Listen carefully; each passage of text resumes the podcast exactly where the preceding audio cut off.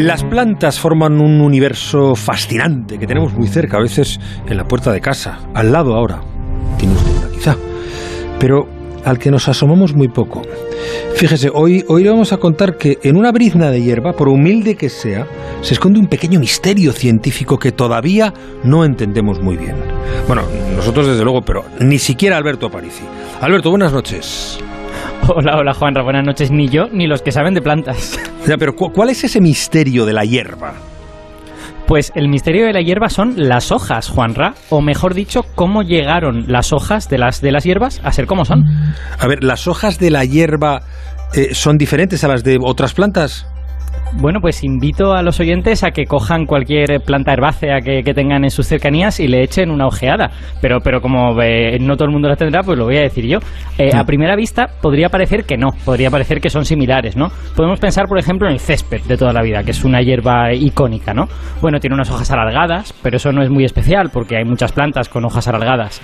Pero ahora imaginemos la, como la imagen clásica que tenemos de una hoja, que es una lámina plana puede tener formas muy diversas, tiene una serie de nervios por dentro y está unida a la rama mediante un pequeño tallo que se llama peciolo, ¿vale? Bueno, pues ahora volvemos al césped y si podemos echarle un vistazo, ¿cómo se unen las hojas de césped al tallo? Pues resulta que veremos que no hay peciolo, que lo que hace la hoja es una cosa completamente distinta. Más bien, la hoja es como una especie de abrazadera, la hoja abraza el tallo como si fuera una funda de la que sale la rama y la propia rama a veces es como una sucesión de fundas, ¿no? Porque si las hojas están muy cerca la una de la otra, pues parece que sea una funda que sale de una funda, que sale de una funda, que sale de una funda. Y, y que los oyentes lo miren, porque hay un montón de plantas a nuestro alrededor que son así. Eh, y esto, fantástico, yo nu- nunca me había fijado, y vamos, en cuanto pueda voy a coger una brizna de hierba y mirarlo, pero eh, ¿esto es algo exclusivo de las hierbas? Bueno, es, es propio de un grupo un poco más grande que se llaman monocotiledóneas. Un, un día podemos contar de dónde sale ese nombre, eh, pero en ese grupo las, las hierbas, que se llaman más técnicamente gramíneas, son el grupo más grande. Eh, pero, por ejemplo, hay tipos de hierba que son muy abundantes por motivos que tienen que ver con los humanos. Por ejemplo, los cereales. Todos los cereales son hierbas, ¿no? Así que si algún oyente tiene trigo cerca o tiene maíz cerca, que se fije en cómo las hojas abrazan el tallo, ¿no? Y de hecho en el maíz se ve especialmente bien. El maíz es, es, es perfecta para ver ese tipo de cosas. Pero si quieres otro ejemplo de, de planta muy común, que también es así, son las palmeras. Las palmeras son monocotiledóneas y lo que pasa es que depende de la especie puede no ser fácil ver esto, porque algunas especies de palmera han modificado un poquito este agarre al tronco y no queda tan claro el abrazo. Pero hay otras especies, por ejemplo los cocoteros, se ve, se ve muy claramente. Bueno, pues el misterio de todo esto es de dónde sacaron estas plantas esa forma tan peculiar de anclar la hoja, ¿no? Porque no hay ninguna otra planta que la tenga. Es decir, ¿cómo inventó la evolución este sistema? Claro, entiendo que si es un misterio será porque no se conoce la respuesta. Pero, eh, a ver, por lo menos dime que se tiene alguna pista o tampoco. Tenemos, tenemos, tenemos alguna pista porque, como siempre, pues lo que sabemos de otros tipos de plantas, de las que descienden estas, estas monocotiledóneas, nos puede decir algo, ¿no? Eh, y sobre todo, la pista es que tenemos que buscarla en las hojas de las otras plantas, porque la evolución normalmente no inventa las cosas desde cero. No tienes una hoja de un tipo y de repente al día siguiente tienes otra, ¿no? Sino que lo que hace es modificar cosas que ya existen poquito a poco y crear nuevos sistemas.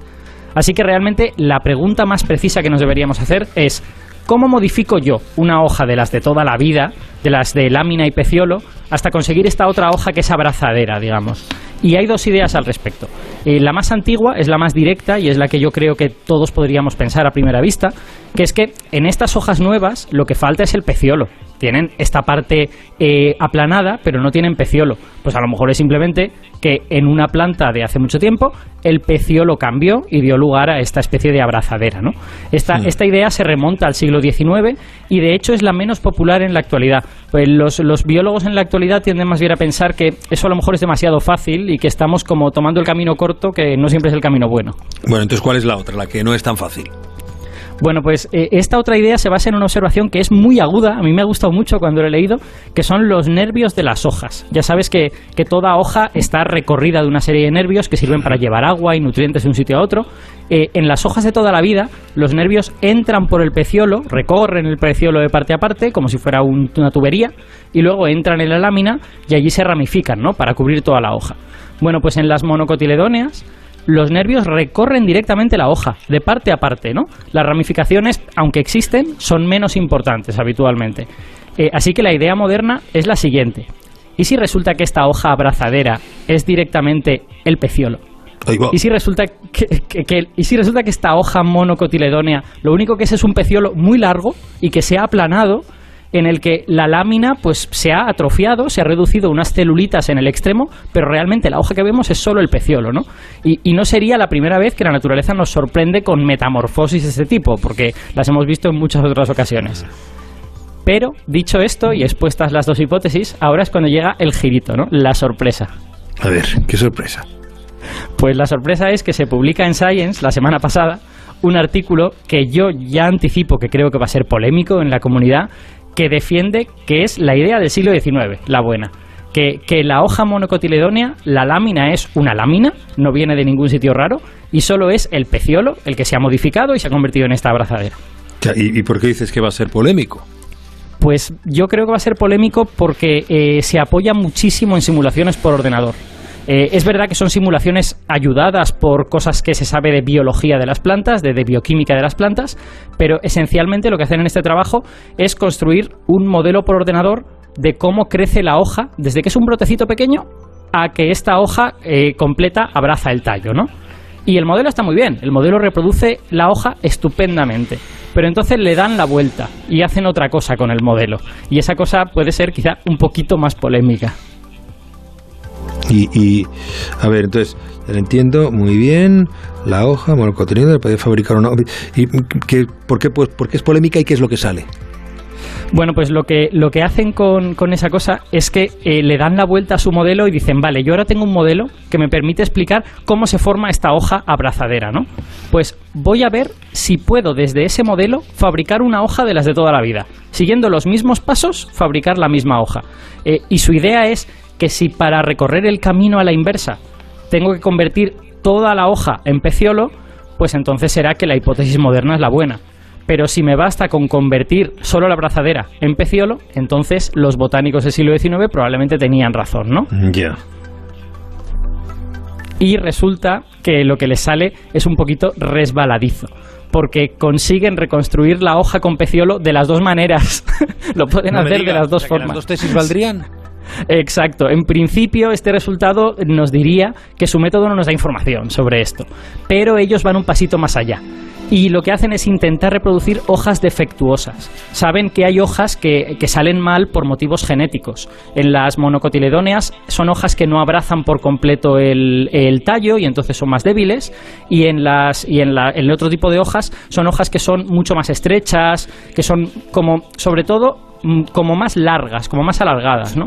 Y cuando intentan reproducir estas hojas defectuosas, solo les sale bien con la hipótesis del siglo XIX. La otra no lo consigue. Y entonces ellos concluyen, parece que nuestro modelo favorece que la hipótesis del 19 es la buena, ¿no?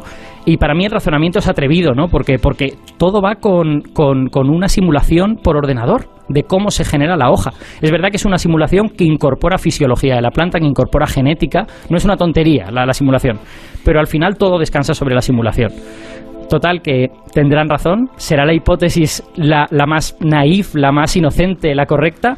Bueno, creo que por ahora esto va a seguir siendo un misterio, pero ahora mm. tenemos una piececita más para entender cómo esta planta de hace 100 millones de años, que es cuando se creó este sistema, pues se inventó un nuevo tipo de hoja y hoy la tenemos por todas partes.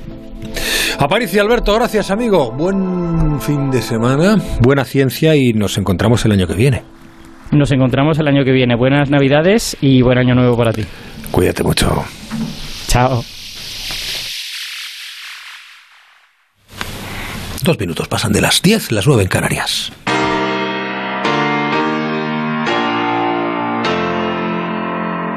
La brújula. La brújula. Onda Terora.